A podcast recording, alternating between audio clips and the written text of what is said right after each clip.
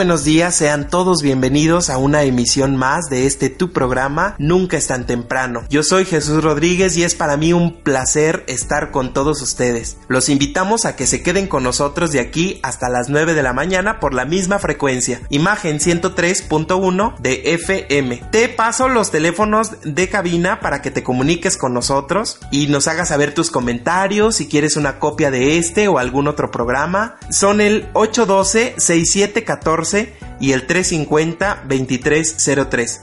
O puedes mandarnos un correo electrónico a nunca. Síguenos en Facebook, estamos como programa Nunca es tan temprano.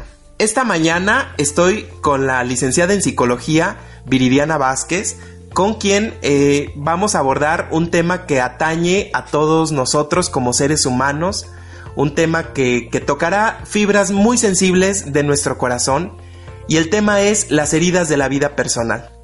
Pero antes de entrar al tema en sí, los invito a que me acompañen a escuchar el audio del padre David Grimaldo, que fue el sacerdote por el cual hicimos oración esta semana.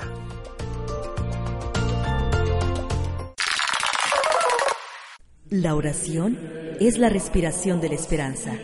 Quien deja de orar deja de esperar. Nuestro sacerdote agradece tu oración.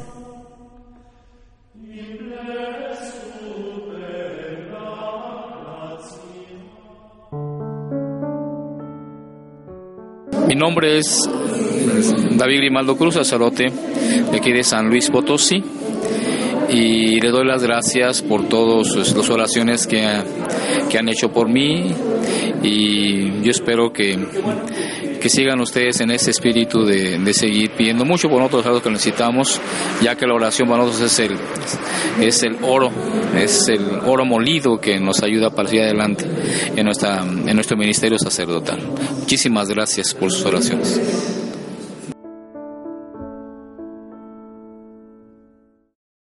Gracias por tu oración. Recuerda que nos puedes encontrar en Facebook como campaña de oración semanal por nuestros sacerdotes.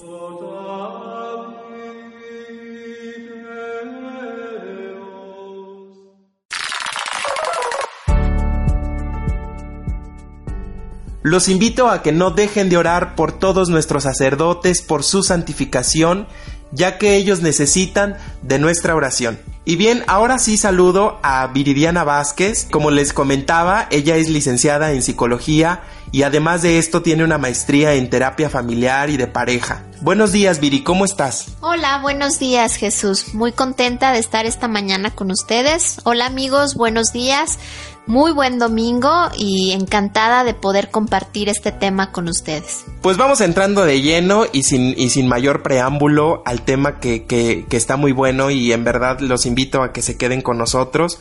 Vamos a, a descubrir primeramente qué son las heridas en realidad, Viri. Muy bien, las heridas, así como su, su, nombre lo dice, si nosotros pensamos en una herida, pues inmediatamente viene a nuestra mente como una cortada, quizá una fractura o aquella vez que nos torcimos, nos descalabramos o algo así, ¿no? Las heridas no solamente pueden ser físicas, No solamente nuestro cuerpo puede manifestar estas heridas. Las heridas de las que vamos a hablar esta mañana, Chuy, son las heridas precisamente de nuestro corazón y de nuestra alma. Aquellas heridas que son profundas, aquellas heridas que son muy probablemente invisibles, pero que sí las podemos sentir. Quizá nuestro cuerpo, nuestro, nuestro rostro no lo manifieste, pero sí están dentro de nuestro corazón y están ahí latentes esperando cualquier momento para salir. Pero vamos viendo de qué se trata. Así como nosotros recordamos que quizá nos cortamos o nos lastimamos una rodilla hace algún tiempo y recordamos cuándo fue, por ejemplo, si yo me lastimé la rodilla hace algunos meses o hace algunos años y cada vez que me agacho, me arrodillo, me truena la rodilla o me duele, viene a mi mente ese recuerdo de cuando me lastimé por primera vez esa rodilla.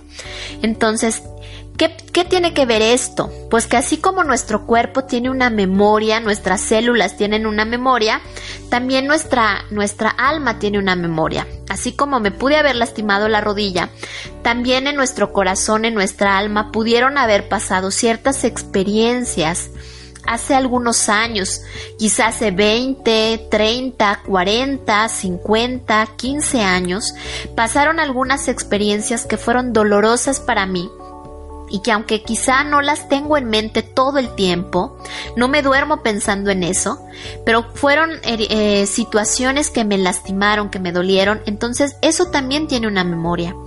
Tiene una memoria y se almacena en una parte de nosotros, en una parte de nuestra alma y en una parte de nuestra mente que se llama inconsciente. Y está ahí latente esa información, no se va a ningún lado, está presente, más presente que nunca. Entonces, pero vamos viendo, vamos viendo amigos, de dónde viene todo esto. Antes de, de explicar qué son las heridas a detalle, a mí me gustaría hacer referencia como un poco con una metáfora o una analogía, que nosotros los seres humanos estamos compuestos por tres esferas primordialmente. Hay algunas otras, pero principalmente estamos compuestos como si formáramos un triangulito por un espíritu, por una mente y por un cuerpo. En, la parte espiritual obviamente tiene que ver en cómo nos sentimos, qué tan armónicamente o desarmónicamente sentimos nuestro espíritu, cómo está nuestra relación con Dios, cómo está mi relación con, con el entorno, con el mundo.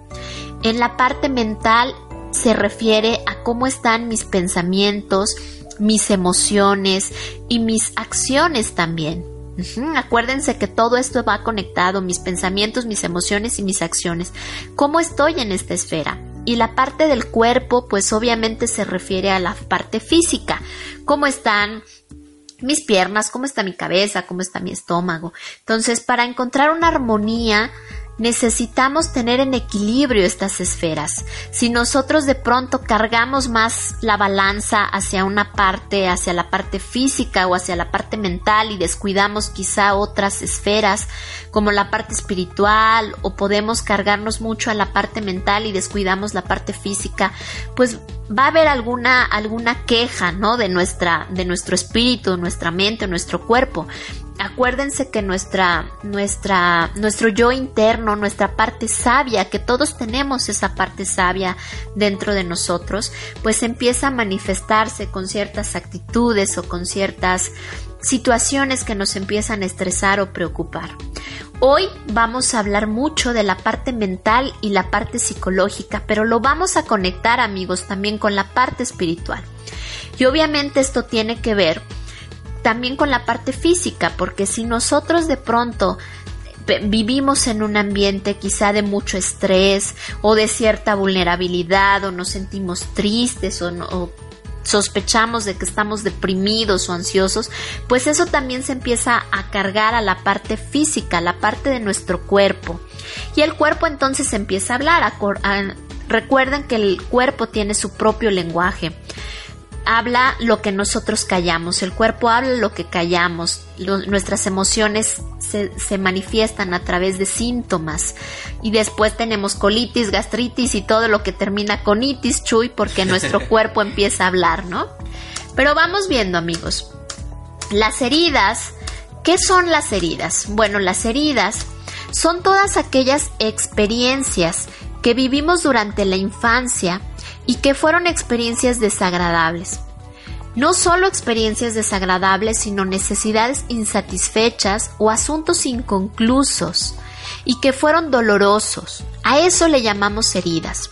Si nosotros no enfrentamos las heridas y no las resolvemos, nos acompañan durante el resto de nuestra vida, afectando nuestra autoestima, nuestras relaciones con los demás, nuestra relación con nosotros mismos, pero sobre todo también que empezamos a, así como nosotros fuimos heridos o vulnerados cuando fuimos pequeños, también repetimos ese mismo patrón con las personas que eh, tenemos cercanas.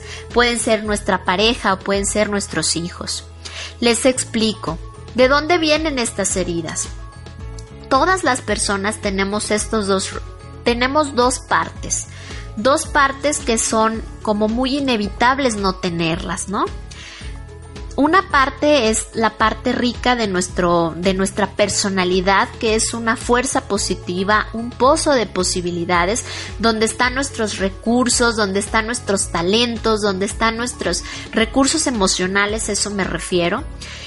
Y, y, también tenemos una parte vulnerable, una parte lastimada, una parte golpeada, una parte la herida y vulnerable cuando fuimos pequeños. ¿Por qué nos pasa a todos, amigos? ¿Por qué nos sucede? Porque todos tenemos una parte de nuestra historia en la que no fuimos responsables de escribirla. Cuando somos pequeños no pudimos escribir nuestra historia porque desde que somos pequeños somos vulnerables, ¿verdad? Entonces las personas que escribieron nuestras, nuestras primeras líneas, nuestra parte de... Eh, nuestro inicio de vida, por así decirlo, fueron nuestros cuidadores, nuestros papás, las personas que nos cuidaron. Y cuando somos adultos ya nos toca a nosotros escribir nuestro propio guion, nuestra propia historia, pero cuando fuimos niños no pudimos hacerlo. ¿Cuándo pasa esta parte de las heridas? Cuando fuimos pequeños y adolescentes. ¿Por qué? Porque es la etapa más vulnerable de nuestra vida. Somos la especie que tarda más tiempo en madurar y en crecer. Simplemente cuánto tardamos en caminar, cuánto tardamos en aprender a sentarnos, a comer, porque dependemos de los cuidados de otras personas.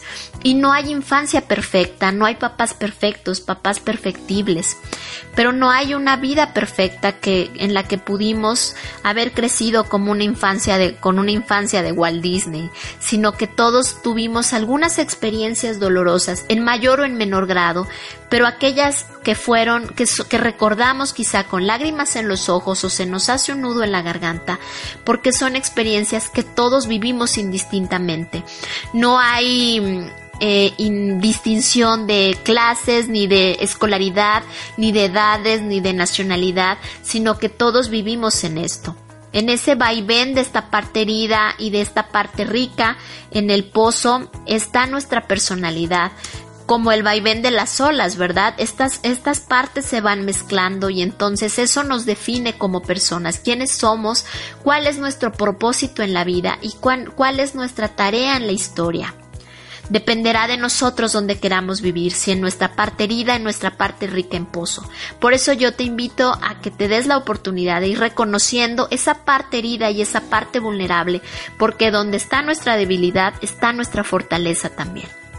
Qué interesante ha sido escuchar todo este primer bloque, queridos radioescuchas. Sin embargo, ha llegado el momento de ir a un corte comercial. Les recordamos nuestros teléfonos en cabina 812-6714 y el 350-2303.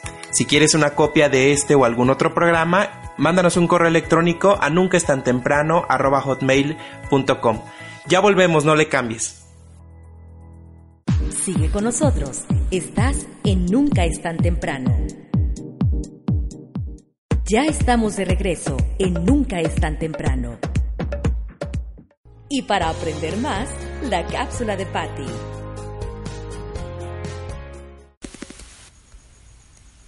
¿Sabías que los problemas vividos en la infancia dejan heridas emocionales que vaticinan cómo será nuestra calidad de vida cuando seamos adultos? Además, estos pueden influir significativamente en cómo nuestros niños de hoy actuarán mañana y en cómo nosotros, por otro lado, afrontaremos las adversidades.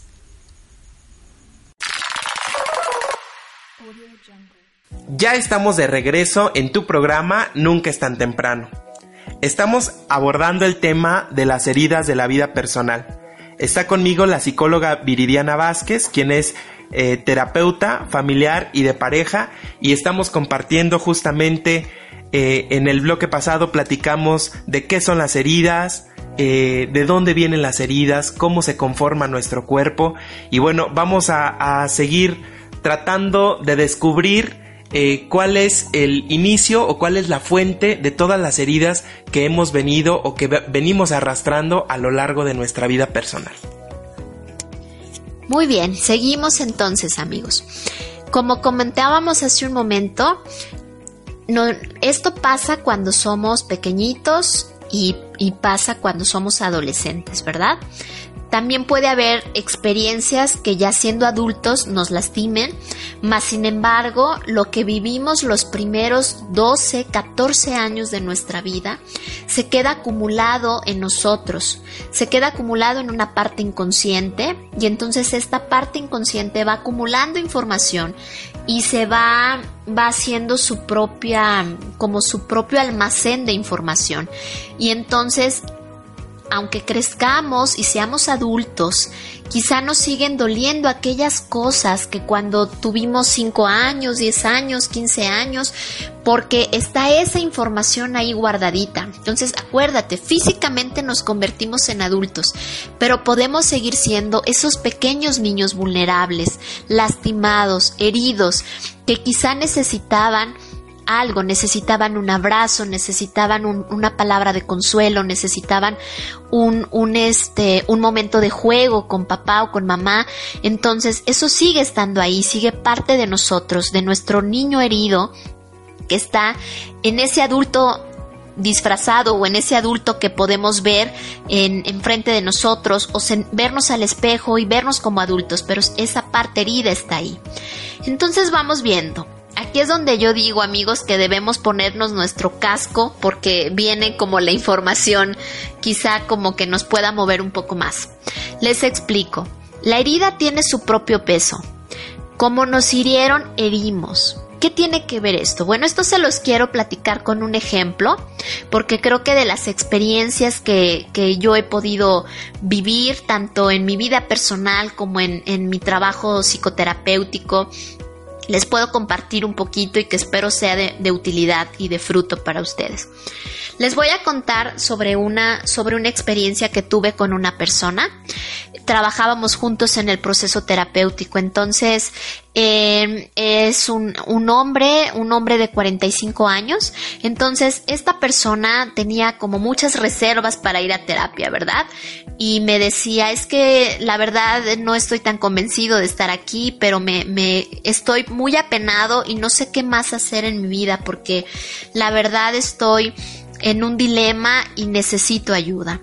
Entonces empecé a escucharlo y empezamos a revisar qué era aquello que le dolía a su corazón y que lo tenía tan apenado porque de verdad ni siquiera podía levantar el rostro, no podía voltear a ver a verme a los ojos. Entonces me contó que en sus últimas vacaciones cuando fue a la playa con sus hijos, con dos hijos pequeños, en esas vacaciones él siente que se salió de control, que no pudo controlar su enojo, no pudo controlar su ira y no pudo controlar las palabras que les dijo a sus hijos y a su esposa en, en esa tarde donde sucedió como este evento tan desagradable. Recuerda que él había tenido vacaciones después de una jornada de trabajo muy intensa con mucho estrés. Entonces, una tarde en la playa, sus hijos querían jugar con él querían jugar con él, entonces eh, estaban hablándole, papá, ven a jugar, ven a jugar, papi, vamos a jugar.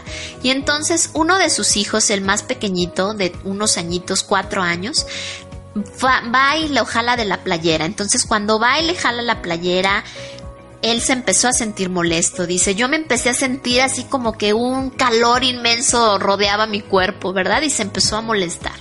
Entonces, igual le habló su pequeña, le habló su esposa entonces al ver tanta demanda de, su familia, que en realidad no era una demanda em, eh, como negativa, no al contrario, era para pasar tiempo juntos. Entonces, él explotó cuando su hijito, el más pequeño, le decía, papá, ven, ven a jugar y no, no vienes, ven por favor. Y entonces él se levanta de, la arena de donde estaba acostado y les gritó muy feo y les dijo es que ustedes no me entienden porque yo tengo mucho trabajo, estoy estresado, estoy de vacaciones pero tengo que resolver cosas, tengo que hablar a la oficina, tengo que hacer cosas. Y lo primero que recuerda esta, este señor, este hombre, cuando viene a verme es el, el recuerdo, la memoria del rostro de sus hijos cuando lo vieron. Era un rostro totalmente de miedo. Los niños estaban asustados, estaban nerviosos, que lo único que él pudo hacer fue irse corriendo de esa playa y dice que manejó kilómetros hasta que logró controlarse. Los niños se quedaron con su mamá, él llegó a una playa siguiente y, y se puso a llorar como un niño pequeño, como un niño pequeño avergonzado por haber dejado a su familia en aquella playa, a unos kilómetros por no haber enfrentado la situación, apenado con él mismo, sintiéndose muy avergonzado por el rostro de sus hijos de miedo. Y entonces, cuando analizamos esto, y él me empezó a hablar de esto, empezamos a abordar también su historia, su infancia. Él recordó, amigos, algo muy importante que hizo que conectara por qué pasó esto con sus hijos, por qué tuvo este arranque de ira, de enojo, de explosión, donde no pudo controlarse. Él recordó una Navidad cuando él tenía nueve años y su papá eh, era una Navidad muy esperada por él, como toda Navidad para cualquier niño de esa edad que la vive con ilusión, y recordó que esa Navidad su papá no llegó a dormir, sino que llegó en la madrugada totalmente alcoholizado. Y entonces en esa, en esa noche él, él cuando vio que papá no llegó a cenar, dice que él se fue a acurrucar a su cuarto y se metió bajo de las cobijas y, y se metió enojado y a llorar porque papá no había llegado a cenar, no habían podido abrir regalos, no había como la armonía que él esperaba en esa noche. Cuando llega su papá, en la madrugada, el papá llega y va al cuarto de los chicos, de él y de sus hermanos, y los intenta descobijar y jugar con ellos y desearles feliz Navidad. Y recuerda este, este hombre, con mucho dolor, que él aventó a su papá con muchísimo enojo y muchísimo desprecio, porque él creía que había arruinado la Navidad. Y le dolió tanto no, no saberse acompañado, no saberse escuchado, no saberse atendido en esa necesidad por compartir la Navidad con él. Entonces, él se fue corriendo al baño y se encerró. Entonces, cuando él me cuenta esto, él se da cuenta que eso pasa justamente cuando él siente enojo. Él sale corriendo de la escena que le genera conflicto y entonces se va y se guarda y ese enojo se convierte en ira. no solo es enojo, sino ya es ira. Y en ese momento él recuerda que empezó a guardarle muchísimo rencor a su papá. Esa es una herida, amigos, que él guardó en su corazón por muchísimos años, aún siendo adulto. Esto pasó cuando él tenía nueve años. A los cuarenta y tantos años es algo que a él le sigue lastimando como si hubiera sido ayer y estaba repitiendo lo mismo con sus hijos, no de la misma forma, porque él no era alcohólico y él no iba, no llegaba en la noche, no de madrugada con sus hijos de esta forma. Pero él había repetido esos momentos cuando se, se sentía estresado o se sentía como con un estrés importante. Y entonces eso hacía que él tuviera exactamente la misma reacción que su papá. Entonces este, con este ejemplo podemos ver el peso que tiene la propia herida, las primeras experiencias de su infancia y él estaba hiriendo como él fue herido, no con conciencia, porque esto es inconsciente. Nosotros no podemos tener control sobre aquello que aprendimos cuando fuimos niños y que fue doloroso. pero sí podemos ser adultos responsables. Ya siendo conscientes de que tenemos una parte herida, podemos ser adultos responsables de qué queremos repetir y qué no, porque eso sí está en nuestras manos. Las heridas cobran vida propia cuando ven pasar de nuevo ante ellas la causa de su dolor. A veces basta con una sola palabra, con una canción, con una palabra, con un apodo, con una, un recuerdo, con un regaño para nosotros remover toda esa información que traemos ahí y que somos tan vulnerables. Hace poco recordé a alguien que me decía con mucho dolor cómo le el apodo que le decían de niña y aún siendo una mujer de 30 años le dolía tanto o escuchar esa palabra, porque removía cómo se sentía ella cuando era pequeña, toda aquella tristeza, toda aquella soledad cuando, cuando ella escuchaba eso y las burlas de, de familiares y amigos cuando escuchaba esto. Es bien importante que vayamos identificando con esto que estoy escuchando, cómo me voy sintiendo, Acuérdate que de, de, nuestra carencia viene la fortaleza, identificar cuál es mi parte vulnerable, cuál es aquella parte que me va doliendo, que va haciendo que ahorita algo sienta, aquello que vaya sintiendo, toma nota, ¿qué, qué es? ¿Qué me hizo sentir esto que estoy escuchando? Quizá es enojo, quizá es tristeza, quizá es nostalgia. Y ahorita vamos viendo qué necesidades como seres humanos tuvimos cuando fuimos niños y quizá fueron violentadas, por eso tenemos esa parte lastimada. Muy interesante y muy buen ejercicio uh, al que nos has invitado, Viri, esto de hacer introspección que a lo mejor a algunos nos cuesta un poco más que a otros, pero es importante descubrirlos porque, como bien lo decías en el primer bloque, la herida que, que no se trata o la herida que no abordamos es una herida peligrosa que va a permanecer siempre con nosotros. Entonces de lo que se trata pues es, es de curar precisamente. Ha llegado el momento de ir a un corte comercial. Les recordamos nuestros teléfonos en cabina 812-6714 y el 350-2303. O puedes escribirnos un correo electrónico si quieres una copia de este o algún otro programa a nunca tan temprano hotmail.com. Ya volvemos, no le cambies. Estás escuchando Nunca es tan temprano.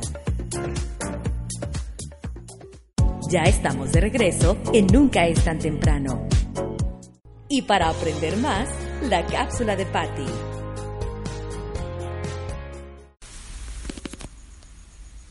¿Sabías que la soledad es el peor enemigo de quien vivió el abandono en su infancia?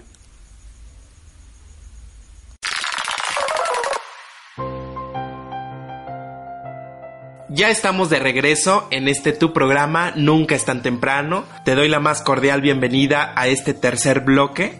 Estamos con la licenciada en psicología Viridiana Vázquez, quien también es terapeuta familiar y de pareja, y estamos abordando el tema de las heridas de la vida personal. Antes me gustaría invitarte a que te comuniques con nosotros al 812-6714 o al 350-2303. Haznos saber tus comentarios. Si quieres una copia de este o algún otro programa, solicítalo por este medio o envíanos un correo electrónico a nunca hotmail.com. Bien, Viri, ya hemos hablado acerca de qué son las heridas, de dónde vienen, cuáles son algunos de los, de los efectos o cómo eh, podemos nosotros identificar que una herida del pasado hace que nosotros sigamos hiriendo a las personas que hoy tenemos a nuestro alrededor y nos lo ejemplificaste de una manera muy familiar y, muy actual. Pero ¿qué producen las heridas en realidad? Bueno, puede haber muchas consecuencias eh, con las heridas, ¿verdad? Eh, Acuérdense que aquí lo importante es ir haciendo un ejercicio de introspección en donde podamos ir viendo qué me va moviendo todo esto que voy escuchando. Bueno, las heridas pueden producir diferentes tipos de, de síntomas o de manifestaciones, ¿verdad? Por ejemplo, eh, una de las, de las manifestaciones que podemos tener es que tenemos una continua sensación de indefensión. Les explico qué es esto. Cuando nosotros nos sentimos sumamente reactivos emocionalmente, es decir, que nos sentimos como muy vulnerables con frecuencia o nos sentimos quizá con las emociones a, la, a flor de piel. No quiere decir que esto esté mal, para nada, pero sí nos da un indicador de que quizá toda esta reactividad emocional habla precisamente de algunos de algunas heridas o miedos que están ahí acumulados, guardados, quizá no de manera tan tan consciente, pero que se manifiestan en esto, ¿no? Otra, otra, como otro tip que nos puede servir para poder identificar alguna secuela o consecuencia de herida es que también podemos tener miedos continuos. El miedo es una emoción natural, es una emoción que, que nos ayuda a, a, como un instinto de supervivencia. Pero cuando ese miedo aborda ciertos temores emocionales o ciertas temáticas emocionales.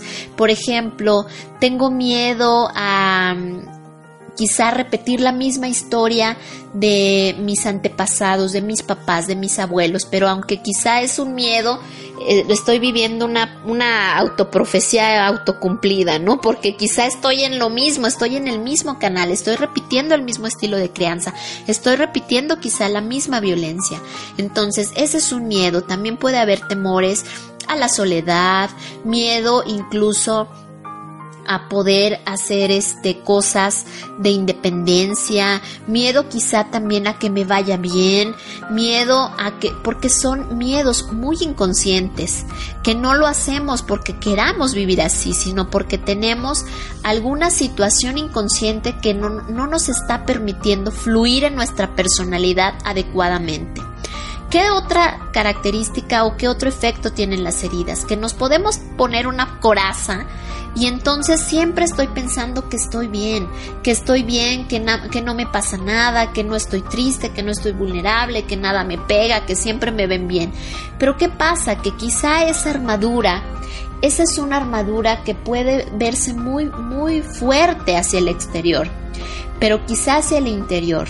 Me siento vulnerable, me siento con confusiones, me siento sensible. Entonces, entre más sensible y vulnerable me siento, más grande necesito esa armadura.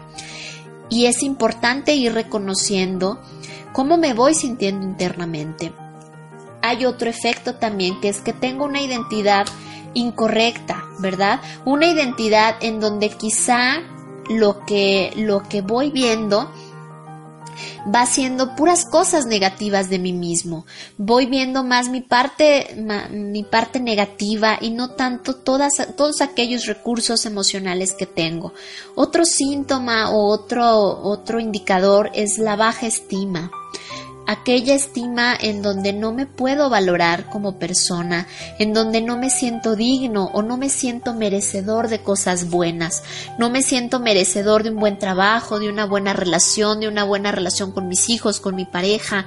Otro síntoma también es que me siento con culpabilidad continuamente. Me siento culpable, me siento eh, vulnerable, a lo mejor me siento mal porque otra persona no está bien, cargo culpas que no son mías. Entonces, esos son como algunos, algunos síntomas que me pueden dar un indicador de que hay partes lastimadas en mí, en mi persona. Algún sentimiento de inferioridad en donde me siento inferior a los demás, donde me siento menos, en donde no me siento adaptado, o a lo mejor también me siento más, más que otros, en donde critico todo el tiempo a otros. Acuérdate de esta frase que dice que lo que te choca, te checa. Si me la paso criticando al otro, quizás son cosas que no veo en mí mismo, que están en mi espejo, ¿verdad? Pero que no puedo reconocer en mí. Otra parte también que nos ayuda a identificar es identificar qué estoy repitiendo de mis papás, qué estoy repitiendo de mis abuelos, con las personas más cercanas a mí. Quizá qué conductas de mi propia madre, de mi propio padre, eh, puedo repetir con mis hijos o con mi pareja porque entonces el ciclo de vida se está repitiendo. Y acuérdense amigos que la vida es sabia, cada persona tiene su la capacidad de escribir su propia historia cuando somos adultos, pero cuando estamos al cuidado de pequeños o de adolescentes, estamos escribiéndoles esa historia. esa historia de vida que, que, los va a marcar, que les va a definir cómo serán de adultos. Entonces, a medida de que estemos más conscientes de nuestra parte lastimada, de nuestra parte vulnerable, podemos ayudar y podemos hacer un ambiente más armónico también en nuestras familias, en nuestros corazones. No podemos cambiar el pasado, amigos, pero sí podemos identificar qué nos lastimó, porque sí podemos saber cómo podemos enfrentar el futuro, sí podemos decidir, no podemos cambiar el pasado, pero sí podemos definir qué queremos hacer con nuestro presente, cómo queremos vivir en nuestro presente. Y también acuérdense, no se trata de echar culpas a otras personas, no se trata de culpabilizar o responsabilizar a nuestros padres o cuidadores, porque ellos hicieron lo mejor que pudieron con los recursos que ellos tuvieron emocionales, físicos, económicos, todos venimos de una historia y ninguna historia es fácil. Aquí lo importante es reconocer qué me sirvió, qué no me sirvió, con qué sí me quiero quedar, con qué recursos, con qué cosas, con qué tesoros, con qué este enseñanzas me quiero quedar de mi linaje familiar y cuáles necesito limpiar, cuáles necesito tirar a la basura porque no me corresponden, porque no son de mi generación o porque no, no son sanas, porque no me ayudan con mi familia, no me ayudan con mi persona. Y todo eso podemos hacerlo. A medida que lo vayamos haciendo más conscientes, si, si, esto te está haciendo ruido en tu corazón, si esto te está haciendo eco, ya, ya vas siendo consciente de aquellas partes que quizá necesitas revisar, quizá necesitas sanar. ¿Cuál es el primer paso? Este. El primer paso es este, darte la oportunidad de reconocer aquello que te duele, dar, darte la oportunidad de reconocer aquello que fue doloroso en tu infancia y no, y no taparlo, no justificarlo, sino reconocerlo para poder enfrentarlo. Y enfrentarlo no es ir a pelearte, no es ir a reclamar, no es ir a, acuérdate, el pasado no lo podemos cambiar, sino para reconocer lo que te dolió. Y entonces tú puedas ser capaz de liberarte eso. ¿Cómo? A través del perdón, a través de la reconciliación contigo mismo y con esa parte vulnerable, con a través del autoperdón, perdonarte aquellas partes que quizá algunas de ellas fuiste responsable, otras no, pero de aquellas que te sientes responsable, perdonarte, poder perdonar a tus antepasados, poder, poder perdonar a tus padres, para poder vivir en paz y que entonces salgan bendiciones de tu corazón y de tu boca y no, y no enojo, ira o maldiciones, sino que pueda haber una paz interior en ti. Y entonces si vivías a lo mejor en mentira, puedas vivir en verdad. Si vivías en, en corrupción o no sé cómo llamarlo, puedas vivir en honor, porque todos tenemos la oportunidad de vivir libres, de vivir con una identidad sana y correcta y con, un, con, con una dignidad frente a la vida, frente a ti mismo y frente a los demás. Entonces, esos son los pasos, amigos como, primer, como primera recomendación, ¿verdad? Identificar, reconocerlo y poder hacer un proceso de autoperdón ya que lo identifiques. A mí me encantaría que pudiéramos poder, poder tener otro programa en donde podamos ahondar un poco más en esto y que pudiéramos abordar quizá un poquito más el tema de reconocimiento y de poder hacer quizá algunos ejercicios donde podamos quizá hacer una lista de aquellas cosas y entonces quizá poder decir, bueno, eh, con esto que hago, ¿verdad? Estoy, ya reconocí, pero ahora me siento preparado para ir más allá, me quiero perdonar, quiero, quiero trabajar con estas heridas. Entonces, yo sé que está hoy hoy hemos sembrado quizá yo espero que el fruto de este programa sea sembrar algo en tu corazón para que puedas trabajar en ti mismo y poder tener, poder verte a ti con ojos nuevos, con ojos de compasión, de reconciliación, a ti y a tus antepasados. Pues ya lo escucharon, queridos radioescuchas, Viri está con toda la disponibilidad para, para hacer una segunda parte de este programa. Si a ti te interesa eh, o te interesaría que se hiciera un, una segunda parte de las heridas de la vida personal eh, haznoslo saber, comunícate con nosotros al 812-6714 o al 350-2303 o mándanos un correo electrónico a nunca es tan temprano arroba hotmail.com y haznos saber tus comentarios, cómo te sentiste con el programa, si te gustó o no te gustó y, bueno, eh, en base a esto pues nosotros podríamos eh, calendarizar una segunda parte de este tema. Pero por lo pronto ha llegado el momento de despedirnos. Muchas gracias Viri, gracias por tu tiempo y gracias por compartir con todo nuestro auditorio este tema tan importante. Muchas gracias, un placer estar con todos ustedes. Que tengan un feliz y bendecido domingo. Gracias, Chuy.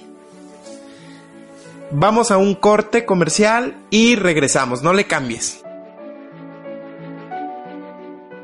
Sigue con nosotros, estás en Nunca es tan temprano. Ya estamos de regreso en Nunca es tan temprano. Y para aprender más, la cápsula de Patty.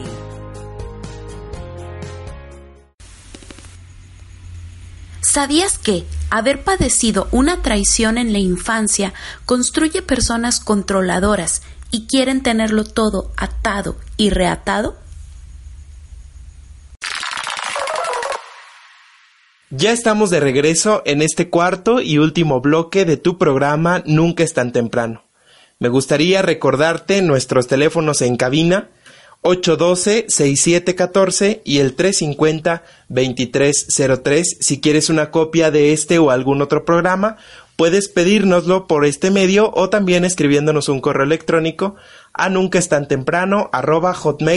es. Síguenos en Facebook, estamos como programa Nunca es tan temprano. Y bien, ha llegado el momento de escuchar qué es lo que nos quiere decir Dios en este día domingo. Y por lo tanto vamos a escuchar el melodrama evangélico. Y dice luces, micrófonos, acción. El Evangelio es luz y vida. La palabra de Dios es alimento para el alma. Escucha el melodrama evangélico. Solo por nunca es tan temprano. Del Santo Evangelio según San Lucas, capítulo 24, versículos 35 al 48. Señor Jesús, haz que comprendamos las escrituras, enciende nuestro corazón mientras nos hablas. Cuando los dos discípulos regresaron de Maús y llegaron al sitio donde estaban reunidos los apóstoles, les contaron lo que les había pasado en el camino y cómo habían reconocido a Jesús al partir el pan. Mientras hablaban estas cosas, se presentó Jesús en medio de ellos y les dijo, La paz esté con ustedes. Ellos desconcertados y llenos de temor creían ver un fantasma, pero él les dijo, No teman, soy yo. ¿Por qué se espantan? ¿Por qué surgen dudas en su interior? Miren mis manos y mis pies, soy yo en persona. Tóquenme y convénzanse. Un fantasma no tiene ni carne ni huesos, como ven que tengo yo. Y les mostró las manos y los pies. Pero como ellos no acababan de creer de pura alegría y seguían atónitos, les dijo, ¿Tienen aquí algo de comer?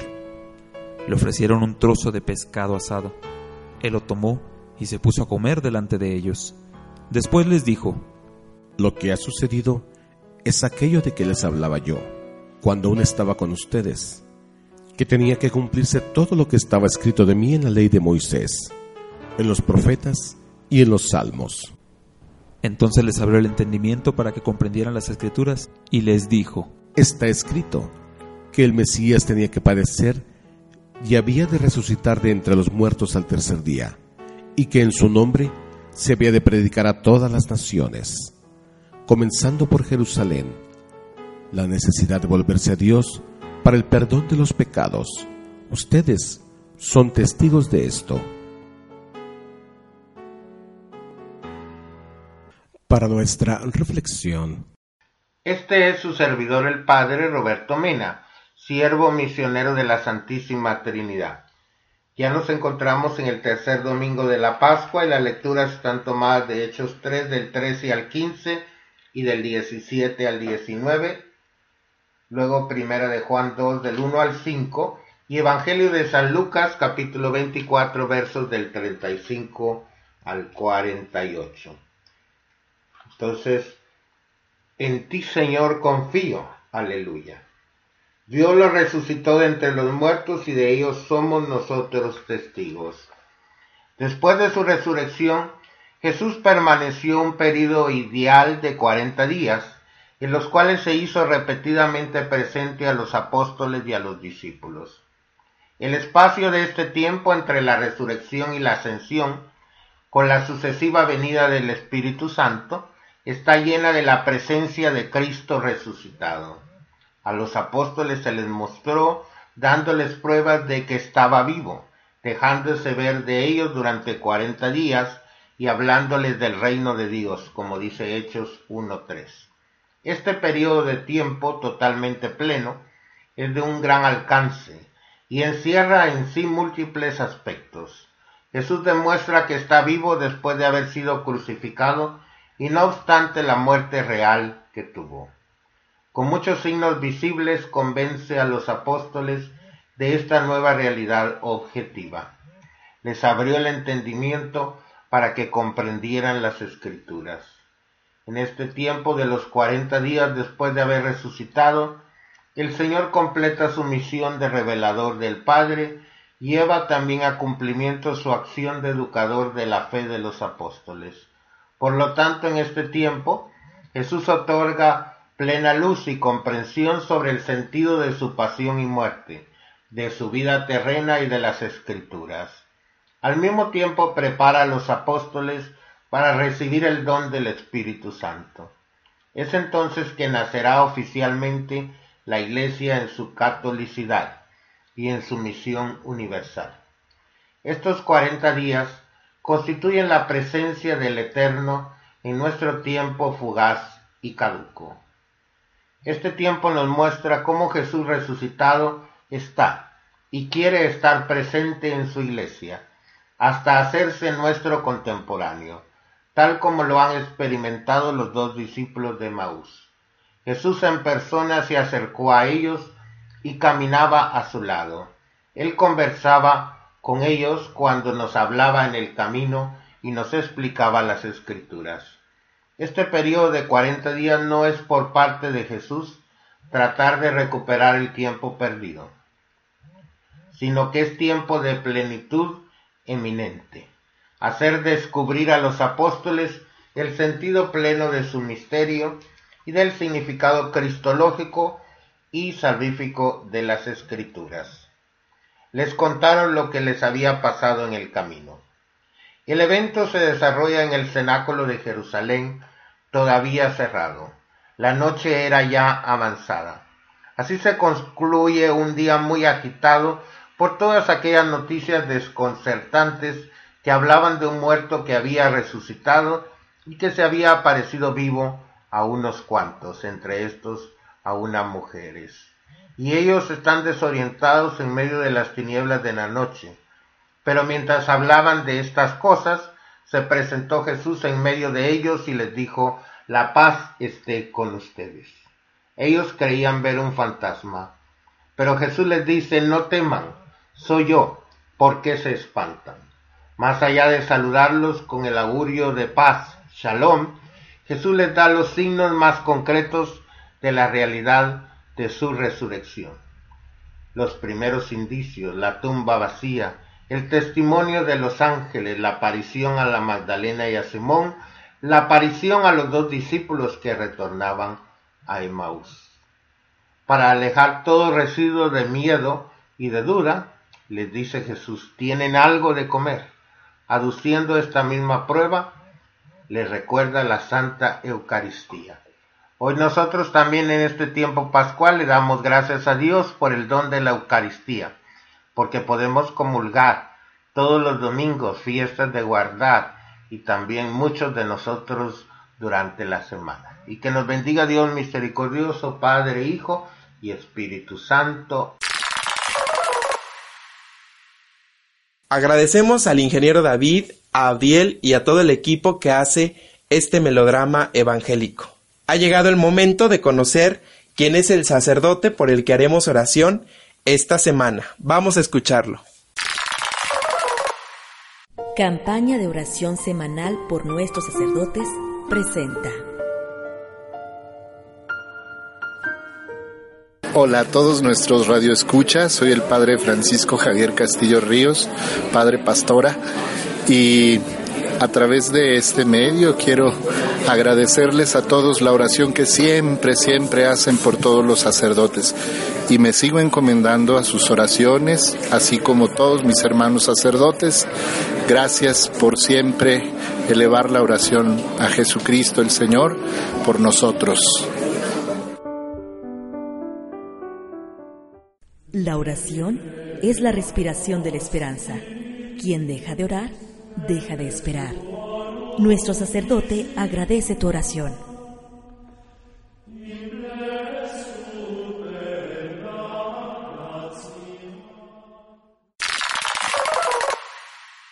Si quieres conocer más acerca de este sacerdote, te invitamos a que visites el Facebook Campaña de Oración Semanal por nuestros sacerdotes en donde podrás encontrar algunos datos de su biografía y así como su fecha de ordenación y demás datos interesantes. En este día domingo quiero felicitar, quiero enviar un cordial saludo a todas aquellas personas que estén cumpliendo algún aniversario, algún cumpleaños, alguna fecha importante. Les enviamos un, un caluroso abrazo a todos ellos, que Dios los bendiga y que pasen un, un excelente domingo, es Día del Señor, no se olviden de ir a misa. Y pues de esta manera es como damos por terminada esta emisión de Nunca es tan temprano. Nos escuchamos el próximo domingo. Ha sido un verdadero placer estar con todos ustedes. Yo soy Jesús Rodríguez y les envío muchos saludos. Hasta la próxima. Los radioescuchas a sintonizar el próximo domingo. Este es tu programa Nunca es tan temprano.